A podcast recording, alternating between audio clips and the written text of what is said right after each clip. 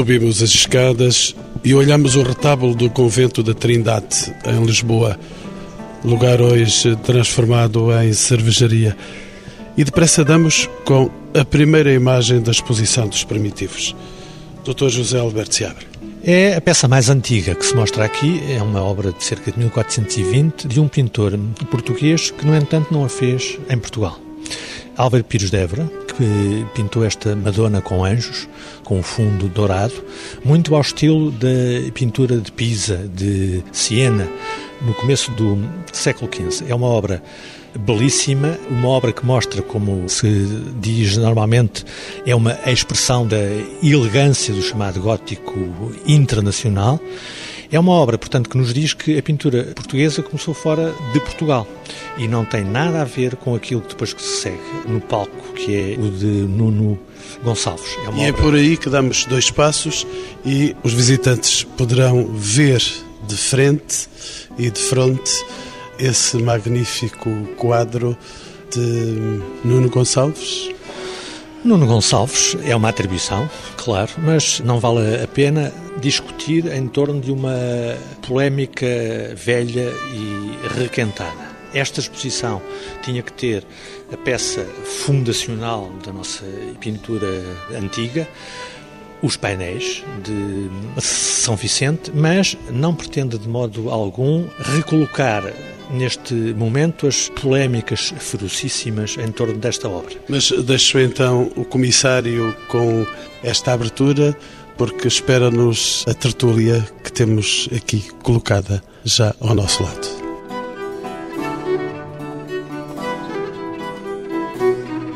A exposição Primitivos Portugueses, que assinala o centenário da primeira apresentação pública, em 1910, dos painéis de São Vicente, reúne 160 quadros de pintura cedidos por museus nacionais e estrangeiros, com destaque para a Itália, a França, a Bélgica e a Polónia. O espaço da exposição abre-se no Museu Nacional de Arte Antiga, em Lisboa, e no Museu de Évora, com um núcleo dedicado aos pintores luso-flamengos e às oficinas ativas na cidade nas primeiras décadas do século XVI. Alimentam esta tortúlia, emulsionada pela cor tendencialmente roxa da exposição, Mercedes Lorena, mestre em museologia e restauradora de pintura do Instituto de Museus e Conservação. Fernando António Batista Pereira, professor catedrático de História da Arte na Escola Superior de Belas Artes de Lisboa. Joaquim Oliveira Caetano, historiador da arte, foi diretor do Museu de Évora é atualmente comissário adjunto desta exposição. Vítor Serrão, diretor do Instituto de História da Arte, é professor catedrático na Faculdade de Letras da Universidade Clássica de Lisboa. E José Alberto Seabra, também historiador da arte, é o comissário da exposição que há momentos me abriu as portas e a quem pergunto agora porque é que esta exposição Primitivos Portugueses aparece integrada nas celebrações do centenário da República Portuguesa. A obra de referência das cerca de 160 pinturas que se mostram aqui são os painéis de São Vicente. Os painéis foram descobertos pelo público em 1910. Isto é, eles foram nessa altura restaurados e mostrados e em seguida incorporados numa coleção pública que é esta do Museu Nacional de Arte Antiga, logo de seguida, isto tudo no começo da conjuntura republicana. Digamos que, sendo eles uma espécie de pedra fundacional ou de bilhete de identidade da nossa chamada escola portuguesa de pintura, eles foram, eh, ao fim e ao cabo, descobertos no ano de que se faz agora o centenário. Logo, esta não é, digamos, uma exposição republicana no sentido, digamos que, portanto, proselitista até do termo, é uma exposição que toma como pretexto e sentido uma efeméride fundamental para percebermos do que é que estamos a falar quando se fala de escola portuguesa ou de escola dos primitivos portugueses. Já nos disse e diz-nos também a história que se divulgam em 1909 as primeiras imagens dos painéis de São Vicente, ainda em restauro, e em 1910 realiza-se uma exposição em torno desta obra, acompanhada do livro de José Figueiredo, Arte Primitiva Portuguesa, o pintor Nuno Gonçalves. Que relação há entre a presente exposição dos primitivos e a que se realizou em 1910 e com o próprio livro de José Figueiredo intitulado Arte Primitiva Portuguesa, o pintor Nuno Gonçalves. A pergunta é para o Dr. Joaquim de Oliveira Caetano. O livro do, do Dr. José de Figueiredo e a apresentação dos painéis, depois de restaurados, mudam radicalmente o entendimento que se tinha tanto nacional como internacionalmente da pintura portuguesa. A figura dominante sobre a qual eh, mais se tinha escrito com dúvidas postas sobre a sua identidade, até aí era a figura do Vasco Fernandes. E a pintura portuguesa era, em grande parte, compreendida com uma relação direta em relação à escola flamenga. É, de alguma forma, tanto nacionalmente como internacionalmente, pelo impacto que o livro teve desde logo em Espanha, na Inglaterra, em França, o entendimento sobre a nossa pintura e a ideia de alguma autenticidade, algum caráter profundamente diferenciado da pintura portuguesa em relação a outras escolas da pintura europeia, decorrem diretamente dessa exposição. Hoje em dia, obviamente, não se trata de afirmar este dado, reconhecido por todos, mas trata-se também no centenário da publicação desta obra, que tem este caráter fundador de voltar a refletir e voltar até, de alguma maneira, a agitar conhecimentos mais ou menos sedimentados sobre esta pintura e, e tentar revitalizar o seu estudo. Dr. José Alberto Seabra, o ano de 1910 pode ser considerado assim como um marco fundador para a conceptualização da ideia dos primitivos portugueses? Nós estamos num contexto europeu na época da invenção das escolas nacionais em termos da pintura antiga. E vamos fazer nessa data, digamos, uma afirmação da nossa individualidade, como já se disse, com base nos painéis e com base até fundamentalmente na sua própria interpretação feita por Figueiredo no livro que faz nessa altura. É um caso raro em que numa época tão recuada ainda, uma exposição se faz com um catálogo interpretativo notável, ao mesmo tempo. Não era uso. O que nós podemos dizer, a propósito até da grande diferença com esta que se faz agora 100 anos depois é esta serve para nós podermos entender o que é que sabemos mais do que há 100 anos sobre esta pintura e o que é que ainda não sabemos verdadeiramente sobre ela. Pode dizer-se que os primitivos portugueses estão na base da coleção que criou o Museu Nacional de Arte Antiga com a República em 1911? Sem dúvida. Estas são obras esmagadoramente de proveniência conventual. Portanto, são obras que mobilavam os retábulos das nossas igrejas e conventos desde o século XV. Nós vamos herdar a grande pintura retabular que se faz nessa época e essa é uma imagem de marca fortíssima da coleção do museu, não só há 100 anos, como hoje ainda. E porquê é que, doutor José Alberto Serra, porquê é que esta ideia dos primitivos portugueses volta a ser explorada em 1940, o ano de todas as comemorações, no contexto exatamente das comemorações do centenário, através da exposição dirigida então por Reinaldo dos Santos?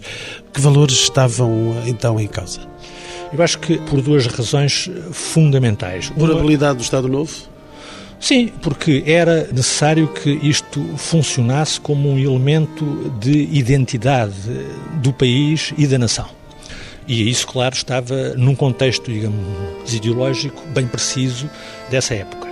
Mas também, por outro lado, independentemente disso, porque Reinaldo quis fazer, em 1940, a primeira tentativa de síntese demonstrativa, ou seja, explicando não só a evolução desta pintura no século de Nuno Gonçalves, como também mostrando, de facto, o que é que se fez com hum, uma exposição que juntou centenas de obras e que era avassaladoramente demonstrativa do ponto de vista quantitativo e qualitativo, como era o património que nós temos ainda dessa época.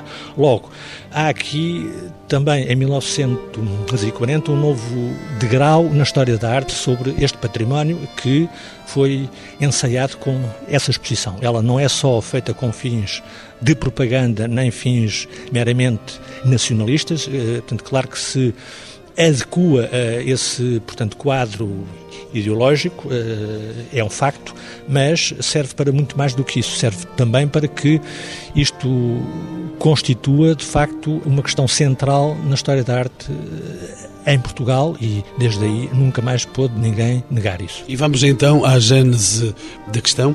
O que se entendia por primitivos portugueses e o que se entende hoje, o que é que mudou Professor Vítor Serrão, bem-vindo de novo aos Encontros com o Património. Espero de si, naturalmente, uma resposta de sábio. Eu queria destacar, tomando como pretexto o que foi dito pelos meus colegas, o facto de que houve um caminho enorme de qualidade que foi percorrido nestes 20, 30 anos últimos. De facto, quer o trabalho do Dr. Figueiredo, que é um trabalho fundador, quer o outro, que no âmbito do mundo português, o Dr. Reinaldo Santos levou a cabo, abriram um caminho que permitiu um novo olhar para o património artístico português no campo da pintura, onde efetivamente há é indiscutível e é perfeitamente óbvio verificá-lo, uma grande qualidade artística, perfeitamente compaginável no contexto europeu e perfeitamente comparável com as grandes escolas do tempo, a nível italiano ou do norte da Europa, ou castelhano, ou outras. Portanto, em primeiro lugar, houve um grande caminho de redescobrimento de nós próprios, que tem a ver com o trabalho de arquivo, o trabalho da identidade, da biografia, comportamento estilístico, do restauro, de que vamos ouvir falar daqui a pouco, minha querida colega, dos trabalhos de laboratório que permitiram ver melhor, em contexto, em transcontexto, a iconografia e em narratividade, aquilo que é efetivamente a grande pintura do Renascimento português do gótico final também, bem entendido, do Renascimento e do primeiro maneirismo, impropriamente chamada por comunidade, devidamente explicada na época, a pintura dos primitivos. Porque o termo, e voltando à pergunta que me foi feita de facto, o termo era um tema cómodo, porque a ideia de primitivos, aplicada à grande pintura cristã europeia do medievo, do final da Idade Média, mais do final da Idade Média, era, ainda que não correspondendo àquilo que efetivamente temos em Portugal a partir dos painéis e nas escolas pré-manuelinas, efetivamente correspondia a um grau comparativo eficaz no plano do marketing é uma imagem que pegou e os autores do catálogo tiveram o cuidado de tomar o tema com a devida cautela e como um referente histórico que é devidamente criticado. Aquilo que estamos falando, efetivamente, é uma linguagem pré- e renascentista propriamente dita. Doutor Joaquim Oliveira Caetano, quais são então as principais questões historiográficas em torno deste património? Elas estão contidas no catálogo que foi distribuído. Espero que também sejam visíveis com alguma facilidade na exposição. Nós temos, desde logo, um problema não totalmente resolvido na nossa pintura, que é explicar a erupção da obra maior da nossa pintura. Os painéis de São Vicente são, por certo, uma das maiores obras da pintura portuguesa, mas também, por certo, uma das primeiras o que torna essa explicação um pouco difícil. Sabemos que a pintura evoluiu com alguns cortes mais ou menos profundos. A ligação com o Flandres no início do século XVI é profundíssima e deixa marcas tão fortes que se torna difícil ver na pintura 30 anos depois dos painéis de São Vicente marcas de continuidade muito grandes em relação a elas. Mas no essencial, nós estamos perante um universo de cerca de 600, 700 pinturas que se compreendem neste aro cronológico do primeiro século de existência da pintura portuguesa e trabalhamos com essa quantidade de obras essencialmente anónimas e para a maior parte deste universo também perdemos um rasto que nos leva muitas vezes a não sabermos tão pouco de onde é que as obras vêm, nem termos uma documentação como acontece depois para a pintura do século XVII, se torna claramente elucidativa do que se passou. Então estamos a trabalhar com obras profundamente anónimas, onde o olhar do crítico, o olhar do historiador na reconstrução digamos assim, deste universo, se torna sempre muito mais interventivo, quer dizer, há uma dose de certezas muito menores do que noutras escolas, noutras pinturas, e isso leva a um reelaborar contínuo das hipóteses de compreensão dos principais núcleos aqui representados. Dr. José Alberto Seabra, por que estabelece esta exposição um diálogo com a memória? É na procura da verdade exposta? A verdade em, história é um dado, como dizia alguém, era uma espécie de ficção controlada. Isto é, o que importa, no entanto, menos aqui no que se refere à memória é afirmar um novo discurso, uma nova síntese sobre o assunto. Isto é, valia mais a pena colocar em confronto obras fundamentais para as questões do ponto de vista crítico se levantam desde há muito sobre esta pintura do que ensaiar novas tentativas de explicação completas dos seus vários ciclos. Logo, memória é essencial, mas é necessário vê-la também enquanto memória visual, não só enquanto memória documental. É necessário que isto pudesse constituir, digamos, um pretexto de revisão dinâmica da historiografia destas peças. E estamos, portanto, sempre no mesmo tópico que é o que é que nós sabemos ou continuamos a não saber desde há 100 anos sobre este património. Doutor hum, Oliveira Catano, entretanto, os painéis de São Vicente, já aqui foi dito nesta nossa conversa, que são porventura das obras mais notáveis no mundo, os painéis de São Vicente podem ser consideradas uma das obras centrais, inevitavelmente, desta exposição. Sem dúvida, desta exposição e da nossa pintura. Eu devo dizer que nesta mesa eu sou o menos especialista nos painéis de São Vicente de todos os presentes, mas é óbvio que é a obra marcante da pintura portuguesa deste período. Aliás, a exposição tem como subtítulo O século de Nuno Gonçalves e a exposição, a primeira sala é dominada pelos painéis e por um confronto que se estabelece com outra pintura da época, confronto esse que, a meu ver, permite explicações mútuas entre a pintura, mas não deixa de sublinhar que estamos, face aos dados conhecidos, quer documentais, quer das pinturas que nos restaram, no caso do Nuno Gonçalves, perante um momento elevadíssimo e com muito poucos paralelos na história da pintura portuguesa. E porventura perante uma das maiores polémicas que se terão levantado acerca da pintura portuguesa, professor Fernando António Batista Pereira, bem-vindo de novo aos Encontros com o Património, que significou essa polémica dos eh, painéis de São Vicente? Eu vou resumir apenas, é uma polémica bloqueadora do conhecimento dos painéis de São Vicente.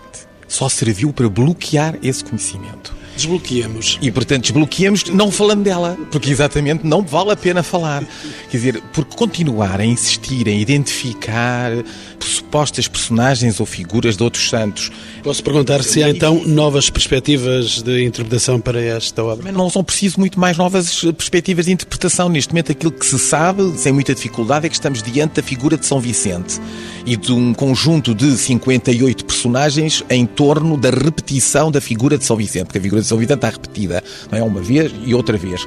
E depois, ainda por cima, há outra coisa fundamental, é que nós não podemos desligar esses seis painéis, os tais que foram há 100 anos atrás apresentados ao público, restaurados na Academia de Belas Artes, em São Francisco, não é?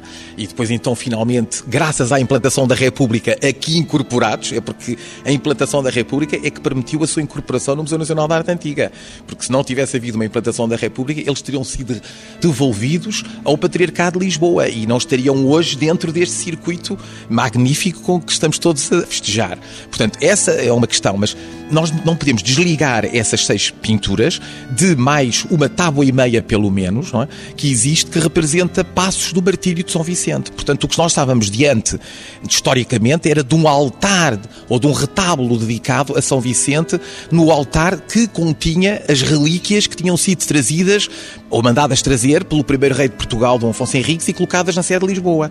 Essa é a questão fundamental que neste momento me parece, enfim, ser pacífica entre a esmagadora maioria dos historiadores portugueses. Sr. Professor, deixe-me olhar então mais de perto, e estamos aqui frente é, a ele, vamos olhá-lo mais de perto, vamos olhar para esta Exato. imensa beleza o que representa o pintor Nuno Gonçalves no quadro dos primitivos portugueses.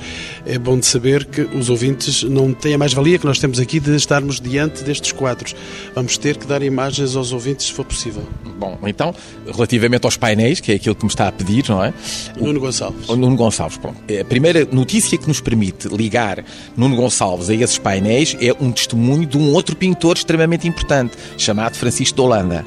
Esse pintor, 70 anos depois da execução presumível dos painéis, diz de uma maneira clara, por duas vezes, no seu tratado da pintura antiga, escrito em 1548, queria salientar o nome de um grande pintor português, que é o autor do Altar de São Vicente.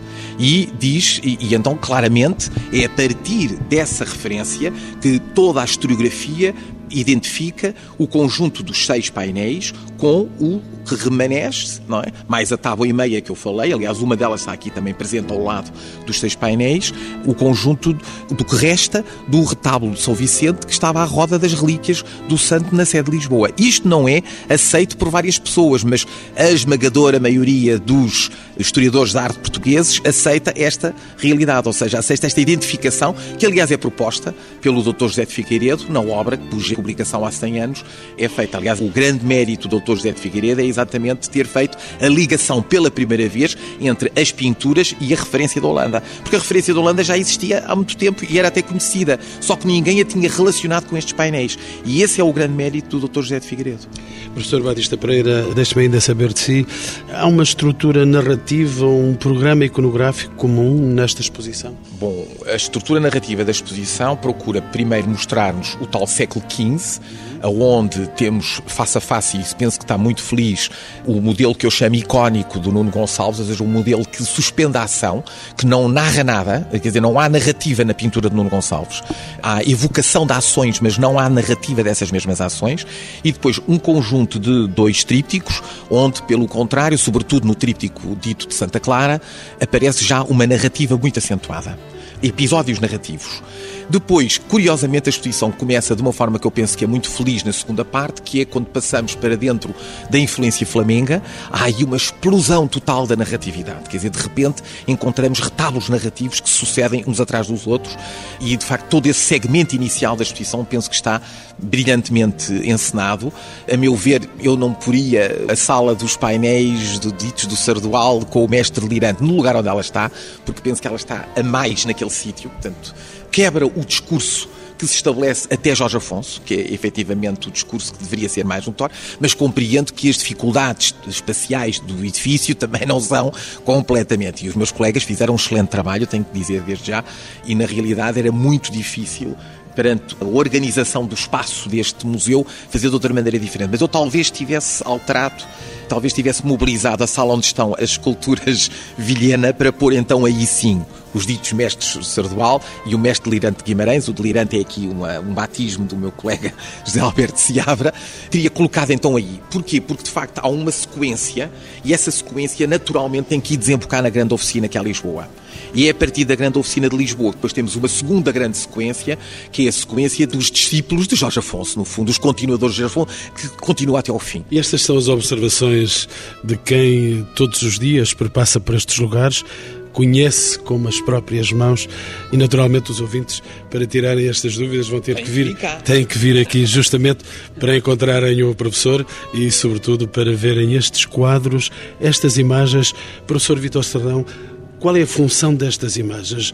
De que modo representam a mudança do pensamento teológico? Estamos perante um conjunto de pintura de grande encomenda pictórica numa época em que, no âmbito dos descobrimentos, do primeiro renascimento português, do humanismo cristão, a imagem tem um papel comunicativo e, e pedagógico enorme.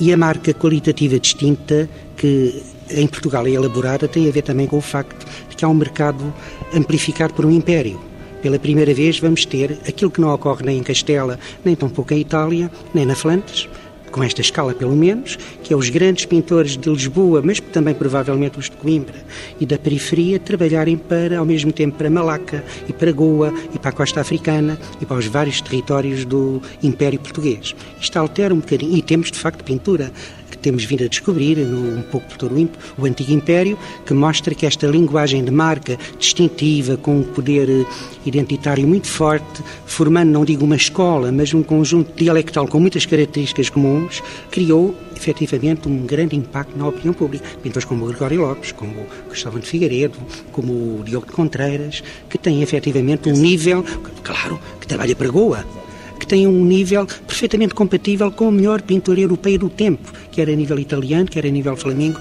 quer a nível castelhano, por muito que custe a determinados historiadores que continuam a olhar com alguma perspectiva de automenoridade este património. E que relação têm estas pinturas com o espaço arquitetónico? Creio que toda a arquitetura do tarogótico, do período manuelino, do primeiro renascimento e até a arquitetura chã dependem muito do equipamento do mobiliário litúrgico e da narratividade da imagem que, através da pintura, do baixo relevo, da escultura, é exposta não apenas como deleite e como instrumento de fé, bem entendido, mas também como testemunho de uma reforma de costumes, de uma imagem miscigenada em larga escala, o que explica que estas pinturas estejam cheias de objetos vêm do Oriente, tapetes, joalharia, pratas, objetos de adorno, de marfim, que tornam este conjunto pictórico muito mais do que uma mera narratividade cristã.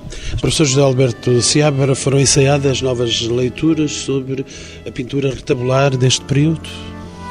Foram propostas novas interrogações. Isto no que se refere à disposição das peças no espaço. E eu voltava, de certa maneira, ao tema de que se falou antes, ou seja, porque é que determinados dialetos regionais na pintura uh, da primeira metade do século XVI entre nós estão antes da sala Jorge Afonso poderiam estar melhor para mostrar alguma continuidade entre a chamada pintura luso-flamenga do reinado de Dom Manuel e essas oficinas em torno de Jorge Afonso seria mais fácil entendê-la enquanto temos uma continuidade, mas também afirmando fortemente a sua diferença. A questão está é que isso era o mais fácil e isso é a narrativa mais lógica. Os mestres regionais incluem, digamos, a perturbação que se mete pelo meio, porque eles são, do ponto de vista cronológico, aquilo que se faz exatamente ao mesmo tempo que os mestres lusó, portanto, flamengos entre nós estavam ativos e porque há uma questão de espaço fundamental, é que a única sala que dava para expor o retábulo fundamental dado ao Afonso, ao Jorge Afonso, o retábulo de Setúbal, é uma sala que tem que ter uma dimensão generosa e que estava simbolicamente, e está no eixo onde se mostra, noutra sala, os painéis. Ou seja, o que se quis dizer aqui, de forma um pouco sibilinamente retórica, é que é uma espécie de nova fundação da pintura quinhentista que com Jorge Afonso se afirma de facto pujantemente e que vai até ao correr da primeira metade do século. E trago à nossa conversa, finalmente, Mercedes Lorena, ela é mestra em museologia, é conservadora, restauradora de pintura. Doutora Mercedes Lorena, como é que a componente laboratorial integra estes novos estudos? Pois estes novos estudos, pela parte da conservação e restauro, podem ser muito úteis no estudo da pintura em si e única. Nós não temos um panorama tão geral de toda a pintura, mas quando entramos na conservação e restauro, vamos ter que estudar essa obra toda num todo. Ou seja, eh, qual é a sua técnica, qual é os seus materiais, para depois podermos tomar decisões sobre o que é que se vai fazer nessa peça. E quais são os contributos mais importantes do laboratório para este trabalho, para esta exibição tão límpida da pintura que está aqui? Em primeiro lugar, por exemplo, num conjunto de obras, como no Retábulo da Trindade, tinha algumas peças intervencionadas e outras não, ou seja, umas estavam muito amarelecidas, enquanto outras já se tinha feito o levantamento desse verniz. Era preciso dar-lhe um toque de modernidade? Dar... Não, não, talvez não de modernidade, mas pelo menos devia-se pôr o conjunto todo com uma limpeza homogénea, com o mesmo grau de limpeza, para se poder fazer uma leitura do conjunto. Depois, por exemplo, teve ali no IMC, na parte de conservação e restauro, tratar-se o tríptico de Santa Clara. E aí foi feito um estudo muito profundo e fez-se reflectografia, fez-se radiografia e pôde-se comparar os painéis todos entre si. Fez-se reflectografia. O que é que isso quer dizer exatamente? Isso quer dizer que é um exame de área, que é feito com uma câmara fotográfica, mas... Eu fiquei com a sensação que era o negativo de uma fotografia, não é? Não, não, não é? Não, não é. O que nos vai permitir é ver se existe algum desenho subjacente por baixo da pintura que é visível, que vemos, e que é a preparação da pintura final. Portanto, o pintor, quando começava a pintar, fazia um desenho preparatório que é captado dessa maneira pela refletografia de infravermelho, que é como a luz infravermelha. Mas isso é recente, é do nosso tempo. Não, não, não, não, não. Já tem sido feito já por várias pessoas, só que agora há uns equipamentos mais sofisticados e que pode captar um. É imagino, século XX. Sim, claro que sim. Não, recente, depende do que é que é recente. Recente, século XX. Dos anos Ah, 70 está para a bem, frente. mas é. A mais jovem dos nossos convidados, naturalmente, não tem esta dimensão de história como nós poderemos ter. Mas Está bem. Se calhar para mim 60 anos já é um bocadinho antigo. um bom cumprimento para quem está a falar consigo. que é que Vamos nos nós- entender então. As pessoas chegam aqui, vêm o quadro e depois vem uma espécie de negativo. O que é isso? É resultado da da reflectografia. fotografia que permite ver o primeiro desenho que o pintor fez para depois colocar as tintas por cima, não é? Mal imaginava o pintor que um dia havia de ser tramado, Alguém iria ver. É- porque isto Isso também está nos ecrãs, que é importante dizer que também há, eh, e a exposição sob esse ponto de vista é por- muitíssimo inovadora, porque tem espalhados pelos vários pontos do percurso diversos ecrãs LCD que nos mostram exatamente para algumas das pinturas selecionadas, não é para todas as que estão presentes, as imagens dessas reflectografias. E isso é feito de uma forma que eu penso que não cansa, porque é um looping e, portanto, é muito rápido. Portanto, a pessoa não tem que estar, às vezes, as questões das novas tecnologias nos museus cansam imensas pessoas porque tem que estar imensamente à espera. Aqui não, tudo passa com uma grande rapidez e torna-se compreensível porque se vê primeiro a imagem visível e depois a imagem invisível. E, portanto, isso torna, ao mesmo tempo, também uma aproximação didática muito valiosa para quem queira conhecer esses aspectos. agora, tudo aquilo que foi Vitor modificado pelos pintores Exato. ou pela clientela. Os as, as, as, tra-. Doutora Mercedes Lorena. que pode trazer de mais-valia para os historiadores e para continuarem o estudo é que, por exemplo, nesse tríptico de Santa Clara, que tem muito, muitos anos subjacente, a figura principal de Santa Clara não tem nada. Ou seja, e depois fomos à procura e vimos que restauradores antigos já reclamavam da mesma coisa e que deveria ter um manto branco por baixo que não há vestígios absolutamente nenhums e tem agora um manto castanho que é o correspondente a Santa Clara. Mas como não tem desenho subjacente nenhum, questiona-se se não terá sido eventualmente mudada a sua iconografia em tempos. Isto é tudo questões com quais nós ficamos porque não há justificação para o caso. Professor Vitor Serrão, não há justificação. Bom, o tríptico que a minha colega fala, efetivamente, o políptico, que foi destinado a um grande altar de Coimbra e que é a primeira obra, obra fundadora de uma escola regional importante que tem uma larga obra que dura até ao maneirismo, com um pintor chamado Bernardo Manuel. Portanto, é uma atividade local, com ecos em toda a região da Beira, até Montemoro Novo e Lourvão também, eh, Montemoro Velho, mostra, portanto, uma peculiaridade de linguagem alternativa àquilo que eram as escolas de Lisboa.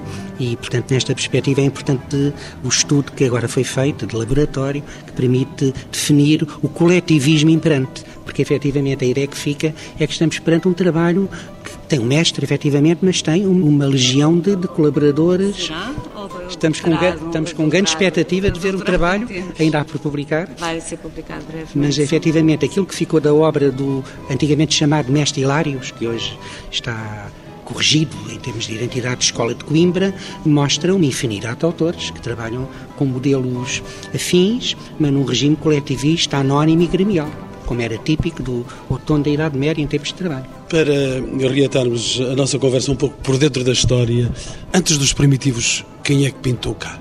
Professor Vitor Serrão. Temos uma nuvem de desmemória relativamente à pintura anterior ao rei, à, à dinastia de Davi. Temos, temos alguma pintura mural muito pouca, muito pouca e efetivamente a iluminura. Não há pintura de cavalete, não há pintura em madeira, excluindo o conjunto de Guimarães, da colegiada de Guimarães, que ele próprio é discutível em termos de cronologia, a grande pintura de Cavalete, com este caráter retabulístico, nasce com Arinas Giravis. Professor Batista Pereira, exatamente. Pronto, muito bem. É que temos aqui mesmo à nossa frente um homem, o Álvaro Pires de Évora, por exemplo, um pintor português ativo em Itália. Não está cá, enfim, era mais difícil se calhar trazer um outro pintor português ativo em Itália, que é um João Gonçalves, que trabalha nos frescos da Abadia de Florença, mas os frescos estão destacados da parede, portanto podem um dia eventualmente ser deslocados, assim como as sinopias de base também estão deslocadas da parede, portanto poderão eventualmente. Ora, e esses dois mestres é muito interessante porque mostram dois portugueses envolvidos naquilo que seria o grande debate estético da primeira metade do século XV em Itália, que é a maneira greca, que é de certa maneira ilustrada por esta pintura senense ou de influência senense do Álvaro Pires, e a maneira moderna, que era a pós-masactiana e frangélica, se quisermos, que é do João Gonçalves, precisamente. Posso, portanto, perguntar-lhe se havia... Os portugueses não estão propriamente, ainda antes de aparecer no Gonçalves em cena, não é? Não estão propriamente aliados do grande debate da pintura europeia do seu tempo. Posso então perguntar-lhe se havia relação entre o gosto flamengo e o retábulo peninsular? Ah, isso sem dúvida, mas os retábulos peninsulares existiam muito antes da penetração em força do gosto flamengo. É importante dizer isso, não é? Portanto, em Espanha, desde o século XIV, que há retabulística e provavelmente entre nós também terá existido, só que se perderam, porque repare, é muito importante dizer isto: os próprios retábulos que estão aqui reconstituídos não sobraram até nós nas molduras originais. O único que ainda resta na moldura original é o retábulo da Sé do Funchal. Todos os outros foram desmontados e por vezes mutilados e recortadas as suas pinturas, exatamente, exatamente, e foram refeitos, porquê? Porque no período barroco a moda da talha dourada retirou dos altares a maior parte destas pinturas esmagadoramente espalhou-as pelas paredes das naves, pelas dependências secundárias das catedrais e dos conventos, etc. Portanto, na realidade, nós tivemos atos de vandalismo exercido sobre o nosso património do passado terríveis. Portanto, não podemos garantir que não tenha existido pintura retabular portuguesa no século XIV ou no princípio do século XV. Doutor Oliveira Caetano, mas existiam, no Portugal de então, grandes oficinas no Portugal dos primitivos, neste século de Nuno Gonçalves, que definimos muito amplamente como indo até 1550. A literatura da época diz claramente, quer dizer, o Garcia de Rezende, referindo-se ao seu próprio tempo, diz pintores e iluminadores agora no cume estão. Isso vê-se que o interesse a partir de Afonso V até Dom João III, há toda uma quantidade de pintores que rodeiam a esfera régia, que rodeiam a encomenda régia e, como no caso de Jorge Afonso, são mesmo determinantes nessa encomenda.